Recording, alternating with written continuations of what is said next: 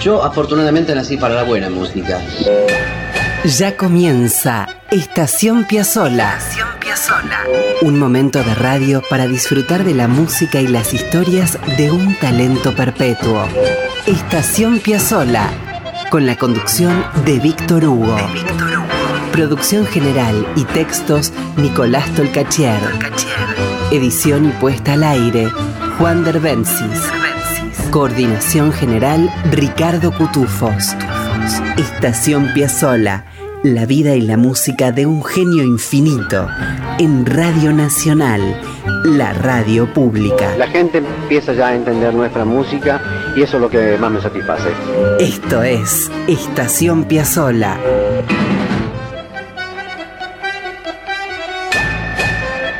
¿Qué tal amigos, amigas? Bienvenidos, bienvenidas. Aquí estamos en la radio pública con Estación Piazzola. Solo decirles que nos vamos a detener en este andén por una hora para escuchar música y disfrutar las historias siempre intensas que giran en torno a la vida de Astor. Pero nos hemos dado cuenta de que con Piazzola es imposible detenerse. Insisto, entonces, más que estación, esto debería llamarse Tren Piazzola. Quizá pueda ser así en futuras temporadas, el tren Piazzola. Que la vida de Piazzola es movimiento, además, es viaje, es trascendencia, que no es otra cosa que un viaje en el tiempo. Hoy, por ejemplo, de la mano de Astor, nos vamos en este primer momento a Montevideo, ciudad que Piazzola amó. Un dato al margen para consolidar la idea de ese amor sabían que el único lugar del exterior al que viajó con el Octeto Buenos Aires fue a Montevideo para presentarse en la Sala Verdi, esa sala hermosa que tiene como 130 años ahí en Soriano al 900 y a mediados de los 50 lo tuvo a Piazzolla sonando con los inicios de su revolución. Bueno, pero hoy nuestra visita a Montevideo tiene que ver con una conversación hermosa que hemos tenido con el músico Fernando Cabrera.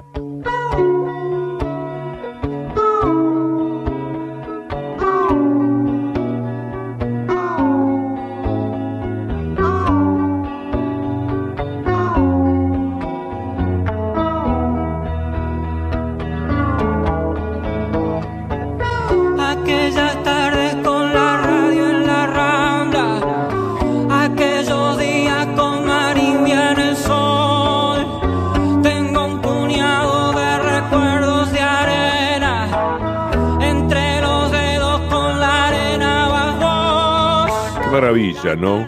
Qué alegría que suene en este programa y con esta vieja y hermosa canción Fernando Cabrera, aquí con el enorme Eduardo Mateo. Un poquito más, por favor.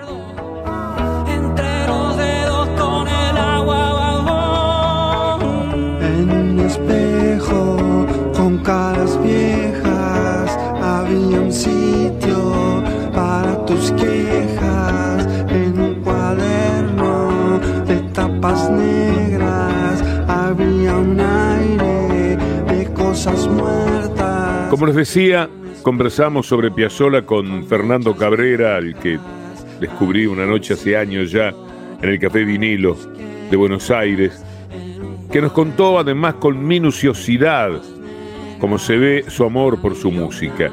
Y ese amor lo llevó a escribir una canción que se llama La balada de Astor Piazzolla. Vamos a escuchar qué nos contó Fernando acerca de esa canción y después los invito a escuchar la balada tan hermosa que Fernando Cabrera dedicó a Astor Piazzolla. Hola Víctor Hugo, mucho gusto, te habla Fernando Cabrera desde Montevideo. Te agradezco mucho la invitación, así como también te agradezco todos este, estos, años que has tenido este programa sobre Piazzolla tan ilustrativo, tan oportuno. Te cuento por qué escribí yo esta canción, la balada de Astor Piazzolla. O sea, yo ya conocía bastante de la vida de él, si bien todavía no había salido el libro de Natalio Gorín, pero sí había salido y yo lo había leído, el libro de la hija, de Diana, la hija de Piazzolla, Astor. Entonces alguna noción yo tenía de, de su biografía. Bueno, la cuestión es que estaba en, el año 90, si mal no recuerdo. Yo estaba una tarde en mi casa trabajando y escucho en la radio la noticia de que Piazzolla acababa de tener en París, donde vivía, donde tenía un apartamento, acababa de tener, bueno, un derrame cerebral, ¿no? un accidente así, cerebrovascular. Y bueno, fue tan, este, fue tan triste escuchar esa noticia, me quedé tan anonadado que de inmediato, de esas cosas que ya no me suceden en la vida, que es escribir una canción de un tirón, te vengan todas las ideas de golpe, así que no, no podés parar de escribir, en un papel empecé a, a escribir toda esta letra que es bastante extensa y que habla de muchos aspectos de su biografía. Y sobre todo mi intención fue en ese momento hacer una canción que, que significara para él mismo un mensaje, un, un aliento, un ánimo, ¿no? con la fantasía de que, no sé, por medio del éter, por medio de no sé qué, de las vibraciones, le llegara a él allá a París este apoyo de mi parte, este, esta canción de adoración, de homenaje. Y también rápidamente le puse la música esta, que extrañamente no es ni milonguera ni tanguera, en fin, tiene otra atmósfera, pero bueno, así quedó, la balada de Astor Piazzolla. Lamentablemente él tuvo esta larga y triste no sé si llamarle agonía, que duró cerca de dos años, hasta que finalmente falleció. Ahora, este, en estos últimos meses, la he vuelto a cantar después de muchos años, impulsado por toda la enorme cantidad de homenajes y conmemoraciones que se hicieron por los 100 años de su nacimiento. Y bueno, y de hecho la voy a, la voy a cantar ahora en, en el teatro en Buenos Aires cuando esté el 13 es Fernando Cabrera desde Montevideo contándonos las razones sobre su balada de Astor Piazzolla. Entre esas razones, como nos dijo, el impacto que le produjo el derrame que tuvo Astor en París y que lo llevó a esa larga pelea. Lo curioso es que además de todo lo que nos contó, Fernando también narró, esto que no sabíamos, cuando estábamos precisamente en tiempos en los que se cumplen 30 años de la partida de Piazzolla el 4 de julio de 1992, Astor moría en Buenos Aires después de una larga pelea. Cabrera cantará en un momento que un peleador se la está jugando en una clínica de París. Vamos Fernando con la balada de Astor Piazzolla. Vean de qué manera maravillosa recorre su vida.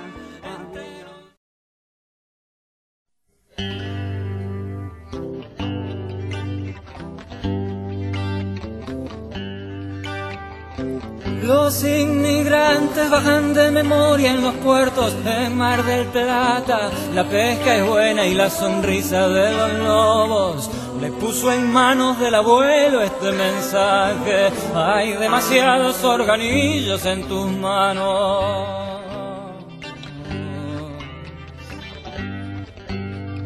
Flotan otras brumas de canto en la ciudad, aliento de luna de la mañana. Dicen que ninguna recita la verdad, pero hay una vieja sinceridad. Pero hay una vieja sinceridad. Para que vengan a soñar, en Buenos Aires hay lugar. Para que vengan a reír y a preparar una camada más. Es un pedazo de marrón es una cuña de arrabal, es una proa de alegría y de cariño cerca de alta mar. Quiso estudiar y halló banderas muy cerradas, acostumbradas a mentir y aconsejar. Quiso mudar y hacer un nido en la enramada, todos los bichos del insulto a soportar. Pero tú tienes la vida dura hasta morir te espanta el tema de tu vejez. Había un sitio en tu dulzura para el canyengue, todos los nichos del insulto convalecer. Los inmigrantes bajan de memoria en los puertos en Mar del Plata. La pesca es buena y la sonrisa de los lobos le puso en manos del abuelo este mensaje. Hay demasiados organillos en tus manos.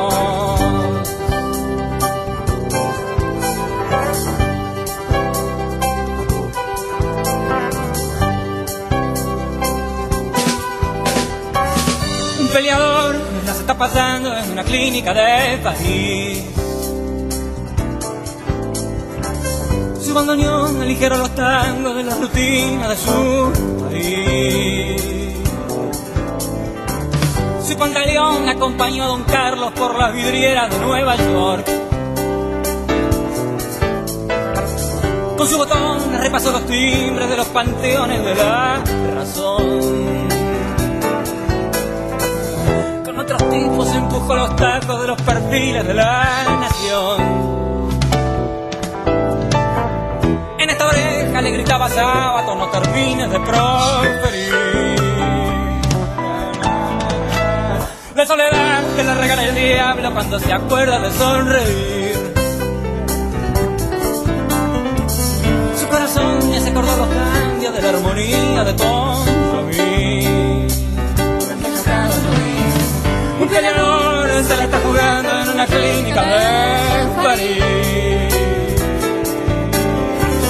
Su bandoneón ligero los tangos de la rutina de su país.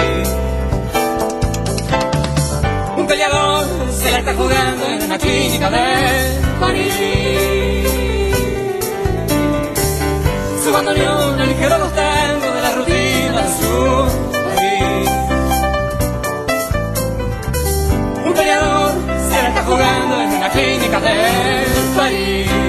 Se la está jugando en una clínica de París. Se la está jugando en una clínica de París. Qué belleza, qué deslumbrante belleza.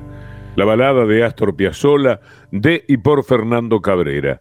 Los músicos que escucharon son Miguel Romano en batería, Carlos Pla en bajo, el querido Alberto Mañone en piano, el gran Osvaldo Fatoruso, Andrés Recaño y Mariana Ingol en coros e Irene Kaufman en flautas.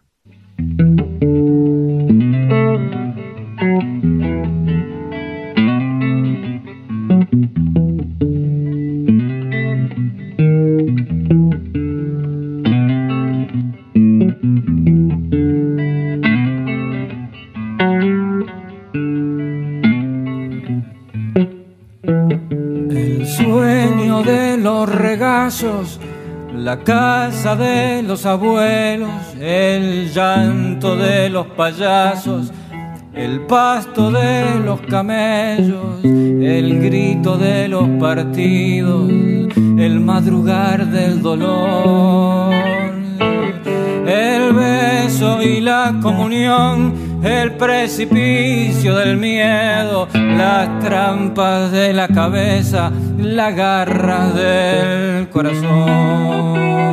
Con esta música de Fernando Cabrera, que algo de milonga piazzoleana tiene, les cuento a los desprevenidos que Cabrera es desde hace ya mucho tiempo uno de los músicos más importantes del Uruguay y de enorme relevancia en la Argentina.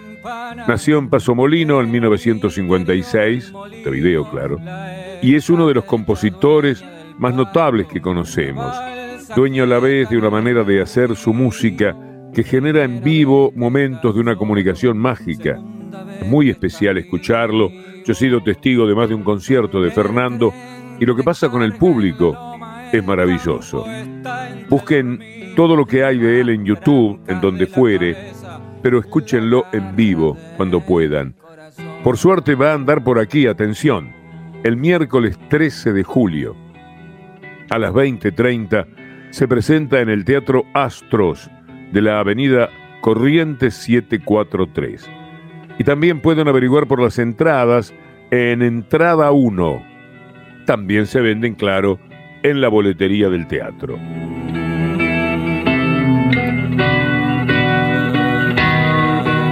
Preguntamos a Fernando Cabrera por su encuentro con la música de Piazzolla, qué pasó y cómo fue que lo escuchó por primera vez, y nos contó esto. Mi primer contacto con la música de Piazzolla fue alrededor de los 13 o 14 años, porque si bien yo lo, conocía de nombre, porque bueno, en mi, casa mi padre era bastante tanguero, pero mi padre era de los que odiaban a Piazzolla, de lo que yo desde niño me acostumbré a escuchar decir que Piazzolla era un asesino del tango, bueno, todo eso que ya se sabe, ¿no? Que era una cosa horrible, bueno, entonces yo no, siguiendo ese lineamiento de mi padre, no me había tomado el trabajo de escucharlo nunca. Hasta que un día yo iba a la casa ahí en el barrio de un muchacho un poco mayor que yo, pianista, que yo admiraba mucho, iba a la casa de él a charlar y a que me enseñara algunas cosas. Y un día veo un disco de Piazzolla arriba del piano,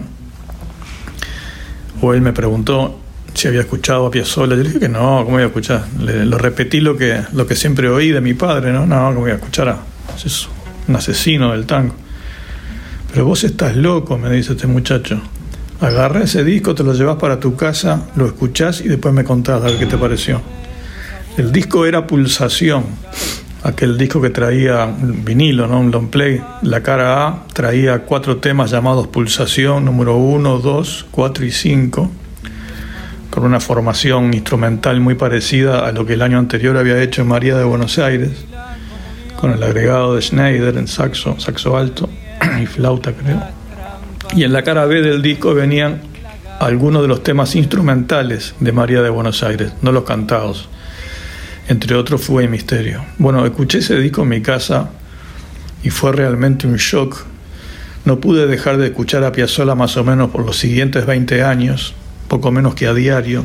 Fui comprando de a poco, uno a uno, todos los discos que conseguía acá en Montevideo, en, distintas disquerías por todos lados, hasta armar una buena colección que todavía tengo.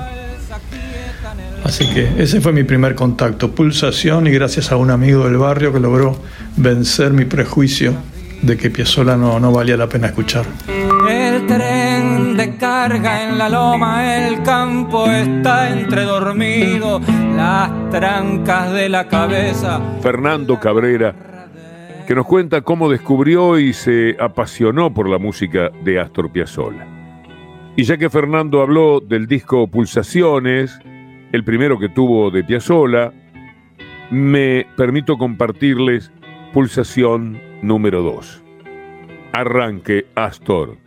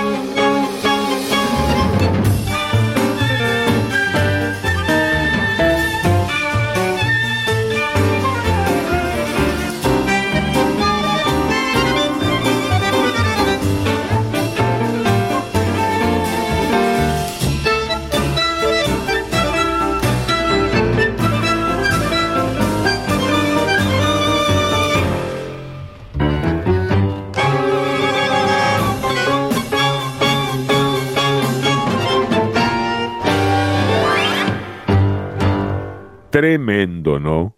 Pulsación número 2 de y por Astor Piazzolla en el año 1969. Ahí estaban Dante Micarelli, Antonio Agri, Hugo Barali, Simón Slotnik, José Bragato, Cacho Tirao, Arturo Schneider, Quicho Díaz, José Corriale. Y le pedimos a Fernando Cabrera que nos regalara un tema de Piazzolla de su elección. Esto nos dijo y esto eligió. Elección, además, que nos pone muy felices por cuanto nos gusta y por el modo tan minucioso en que la presenta. Bueno, Víctor, muchísimas gracias por esta invitación. El tema que elijo para escuchar y despedirme es Oda para un hippie, que pertenece al disco del Noneto, el segundo disco del Noneto, música contemporánea de la ciudad de Buenos Aires, volumen 2 del año 1972, Oda para un hippie. Te dejo un abrazo grande, a las órdenes, nos, estamos viendo en cualquier momento. A pedido de Fernando Cabrera, entonces, Oda para un hippie, Astor Piazzolla y su conjunto 9.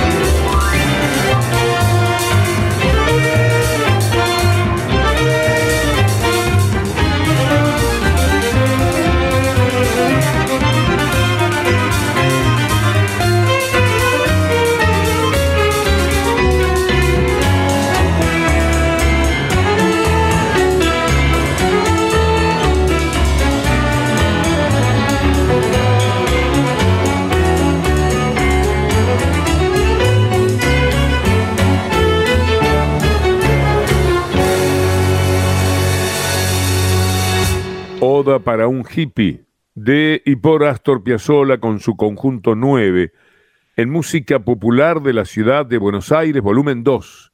Los músicos Osvaldo Tarantino, Antonio Agri, Hugo Baralis, Néstor Panic, José Bragato, Quicho Díaz, Oscar López Ruiz, José Corriale. Sumo un dato más de puño y letra de Piazzolla acerca de lo que escuchamos. Pastor escribió, casi alejado de los cánones tangueros, empleo lo que yo considero la música popular contemporánea, una conjunción de rock con viejas canciones inglesas, gregoriano y hasta un poco de tango.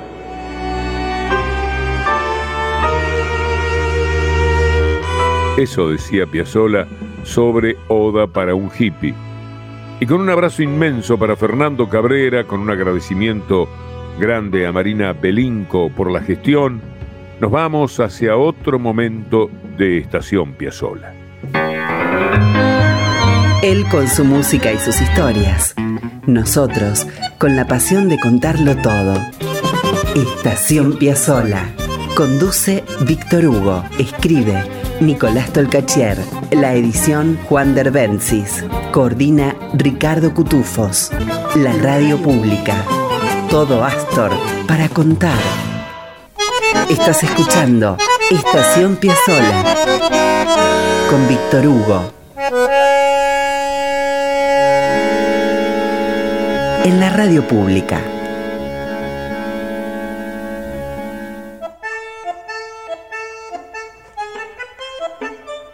Hay un disco póstumo de Piazzolla que retoma lo que sucedió en 1963 en el Auditorium de Radio Municipal de Buenos Aires. Para ser más precisos, el 27 de julio, el 24 de agosto y el 7 de septiembre de 1963, Astor dio conciertos que quedaron registrados y que mucho después, miren, en 1993, el sello Melopea rescató y sacó a la luz. A excepción de los ensayos en casa de Eduardo Lagos, lo cierto es que los conciertos en el auditorio de Radio Municipal resultan el registro en vivo más antiguo del quinteto de Astor Piazzolla. Es interesante porque es de algún modo meternos a escuchar cómo sonaba en vivo el quinteto en el boliche 676 o aquel boliche Jamaica por entonces, los integrantes eran Antonio Agri en violín, Jaime Gossis al piano, Quicho Díaz en contrabajo y Oscar López Ruiz en guitarra. Vamos a empezar por Fracanapa.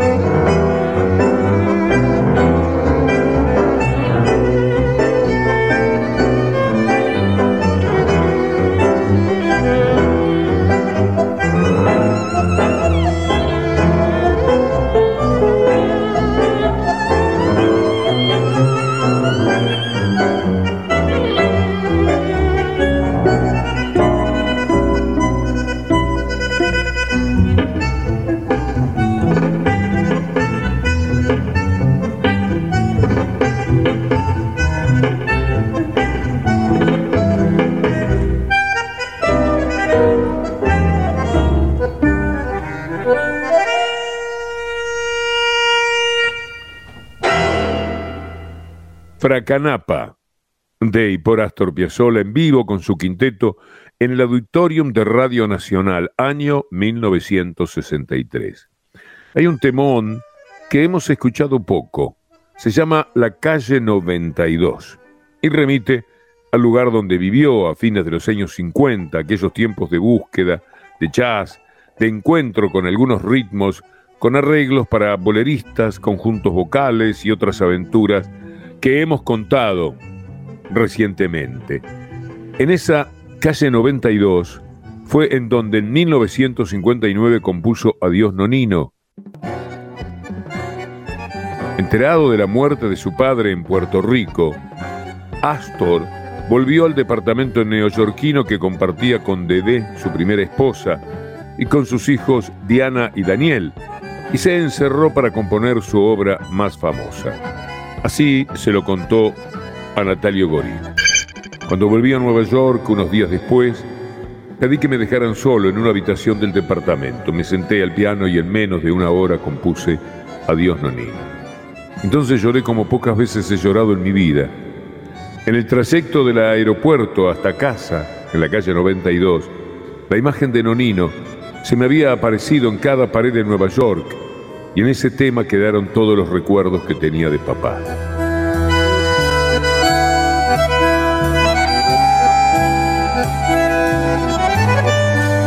Algunos biógrafos más minuciosos cuentan que Piazzolla estaba tocando Nonino, un tango que había compuesto para su papá en tiempos de estudio en París. Y lo que sucedió es que en medio del dolor lo retomó y ahí empezó con una melodía elegíaca absolutamente conmovedora. Era una continuación de aquel tango a su padre, pero ahora era una despedida, la más famosa de todas. Cuentan también que Bebé escuchaba y que los sollozos se hicieron terribles. Su primera compañera, Dede, concluye, yo nunca lo había visto llorar, ni así, ni de ninguna manera. Pero no escucharemos a Dios Nonino. Esta vez no. Nos vamos a meter en la calle 92. Es en esas paredes de su casa, en la calle 92 de Nueva York, donde Astor compuso la elegía más conmovedora.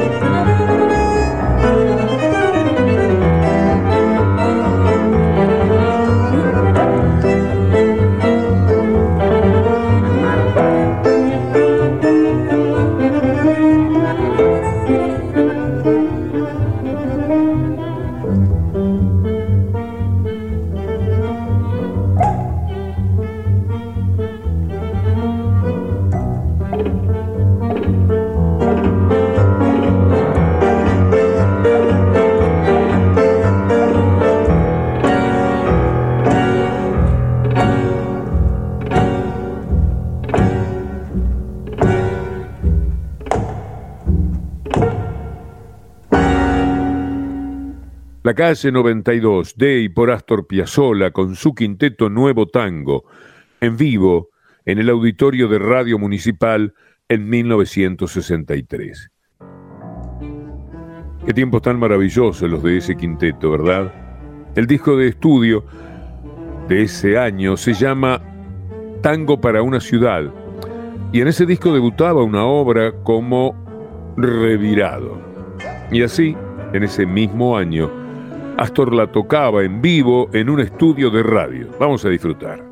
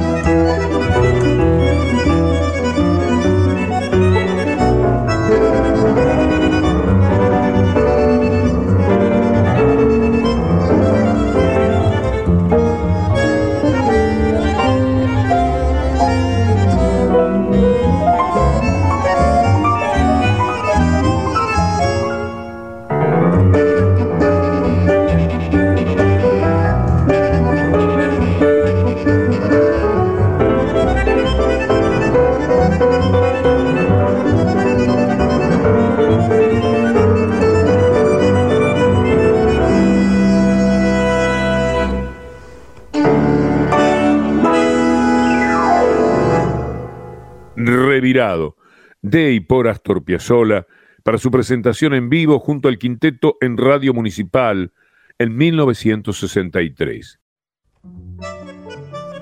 Como contamos alguna vez, aquel año 63 fue de mucha producción.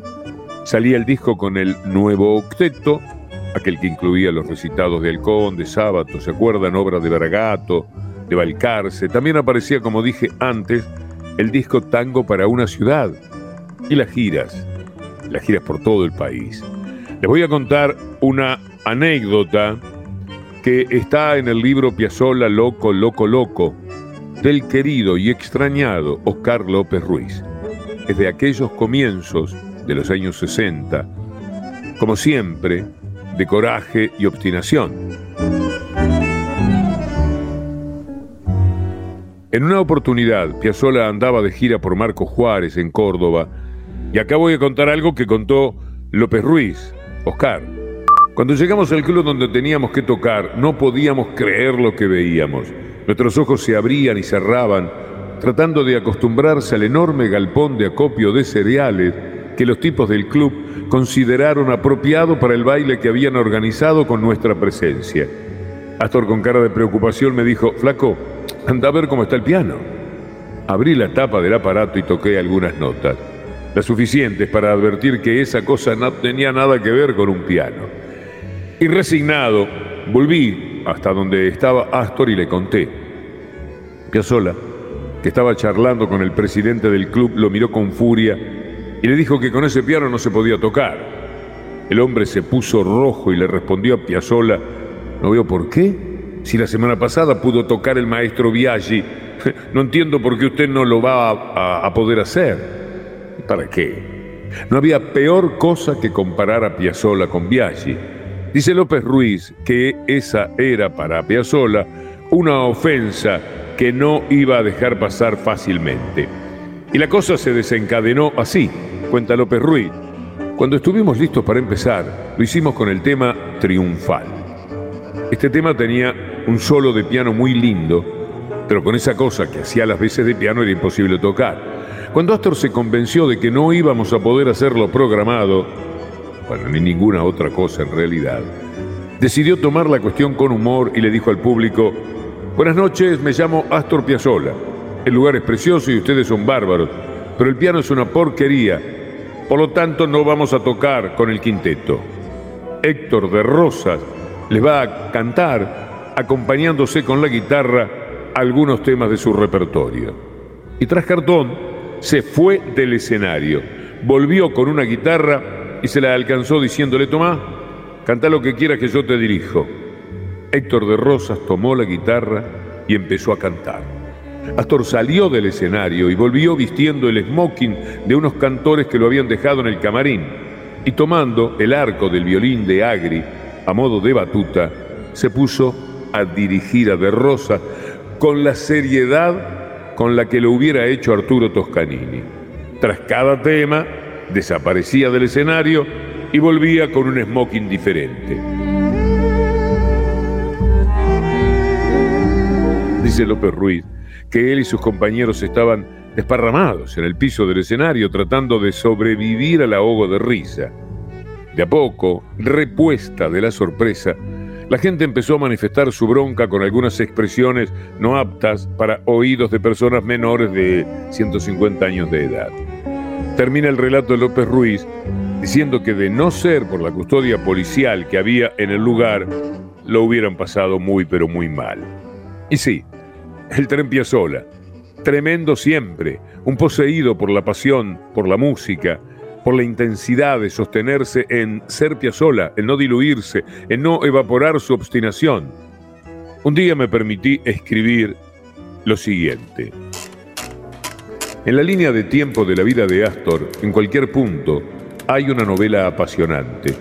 Hay un hombre que sale a convencer que Dios ha vuelto, un peleador callejero que está dispuesto siempre a la batalla, un romántico que camina por las comarcas medievales que resisten en las grandes ciudades, un fanático de una música que le estalla en el cerebro en el desafío de los teatros y las cámaras de televisión, un amigo de sus amigos, un loco provocador y dicharachero, un bromista pesado, querido solo porque los demás saben que es un genio, un caminante del mundo, que al despertar debe ubicar primero dónde está, un hombre que mira al mundo con un pie en la silla y lo escruta y lo escucha y lo interpreta con el bandoneón que sostiene sus manos. Y en cada nota, en cada respiración del instrumento, cuando se expande en una manifestación grandilocuente o se cierra en la intimidad de un quejido, va la vida. Estamos rondando tiempos en los que hace 30 años se fue Astor pero este genio infinito tiene música para siempre. Hoy nos vamos a despedir de las grabaciones de 1963 con Los Poseídos. Chasqué los dedos, Astor, que hasta eso vamos a escuchar y comience con otra de sus maravillas.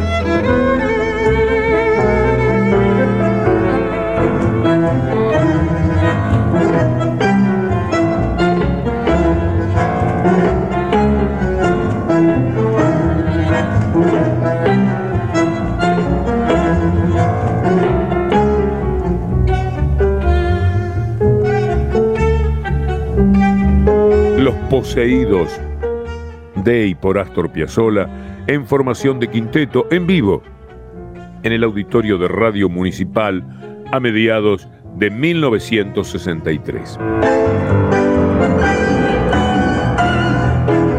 Y se nos fue el programa, amigos. ¿Qué se le va a hacer? Y este último momento es para decirles que Estación Piazzola lo hacemos junto a Nicolás Tolcachier en la producción general y en los textos, y Juan Derbensis en edición y artística, más Ricardo Cutufós que coordina cada uno de nuestros pasos. La semana próxima, si Dios quiere, nos vamos a detener una vez más para acercarnos a la música y a las aventuras de Astor Piazzolla. Los esperamos, amigos. Hasta entonces, si Dios quiere.